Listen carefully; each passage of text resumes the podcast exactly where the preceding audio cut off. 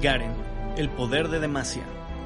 Nacido en la noble familia Guardia de la Corona, junto con su hermana menor Lux, Garen supo desde temprana edad que se esperaba que él defendiera el trono de Demacia con su vida. Su padre, Fider, era un oficial militar condecorado, mientras que su tía Tiana era la capitana de la Espada de la Vanguardia Valerosa, una fuerza militar de élite. Ambos fueron reconocidos y muy respetados por el rey Jarvan III.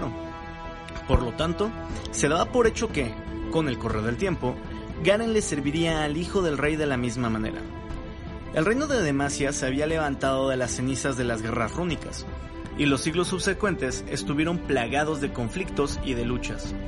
Uno de los tíos de Garen, un caballero guardián del ejército demaciano, solía contarles a los pequeños Garen y Lux historias sobre sus aventuras del otro lado de las murallas del reino, para proteger a su gente de los peligros del mundo que estaba más allá.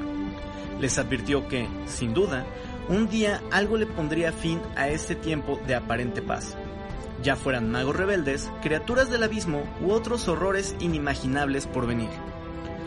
Como confirmación de esos temores, fue asesinado por un mago en el cumplimiento de su deber, antes de que Garen cumpliera 11 años. Garen presenció el dolor que esto trajo a su familia, así como el miedo en los ojos de su hermana menor. En ese momento, supo con certeza que la magia era el principal y el más grande peligro que Demacia enfrentaba por lo que juró que no la dejaría traspasar sus murallas. El reino podría mantenerse a salvo solo si se seguían sus ideales fundacionales y se desplegaba su sólido orgullo.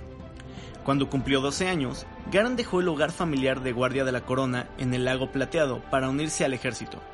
Como escudero, sus días y sus noches se consumieron en el entrenamiento y el estudio de la guerra, perfeccionando cuerpo y mente para que se convirtieran en un arma tan poderosa y verdadera como el acero de Maciano. Fue entonces cuando conoció al joven Jarvan IV, el príncipe al que, como rey, serviría algún día. Él se encontraba entre los otros reclutas y se volvieron inseparables. En los años siguientes, Garen se ganó su lugar en la barrera de escudos como un guerrero de Demacia, y pronto adquirió una reputación temeraria en el campo de batalla. Cuando cumplió 18 años, ya había servido con honor en campañas a lo largo de las fronteras freljordianas, protagonizando un papel clave al purgar de fétidos sectarios el bosque del silencio y peleando junto con los valientes defensores de Roca Blanca. El mismo rey Jarvan III había convocado al batallón de Garen para que regresara a la gran ciudad de Demacia, honrándolos ante la corte real en el Salón del Valor. Guardia de la corona, recientemente elevada al cargo de mariscal superior, destacó en particular a su sobrino y lo recomendó para que hiciera todas las pruebas necesarias para unirse a las filas de la vanguardia valerosa. Garen volvió a casa para prepararse, en donde Lux y sus padres lo recibieron cálidamente, así como la gente sencilla que vivía en la propiedad de la familia. A pesar de que se sentía satisfecho de que su hermana estuviera convirtiéndose en una joven mujer inteligente y capaz, algo en ella había cambiado. Cada vez que iba de visita se percataba de ello, pero ahora Garen batallaba con una sospecha real y persistente de que Lux tenía poderes mágicos. De cualquier manera, nunca pensó en la idea por mucho tiempo. Pensar que un guardia de la corona tuviera los mismos poderes prohibidos que mataron a su tío era una idea demasiado descabellada. Como era de esperarse, por medio de la valentía y el talento, Garen se ganó su lugar en la vanguardia, frente a los ojos de su orgullosa familia y su buen amigo el príncipe. Prestó juramento ante el trono. Lux y su madre pasaron mucho más tiempo en la capital, sirviéndole al rey, así como a la humilde orden de los iluminadores.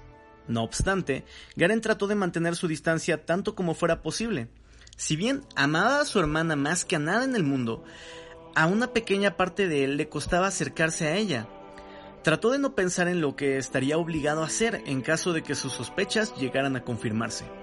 En cambio, se dedicó por completo a sus nuevos deberes, peleando y entrenando con una intensidad redoblada.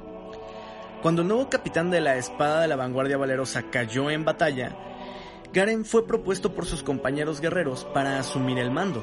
Su nominación no tuvo opositores. Hasta hoy, permanece firme en la defensa de su tierra natal contra todos los enemigos. Más allá de ser el soldado más formidable de Demacia, es la encarnación de los ideales más grandes y nobles sobre la cual fue fundada.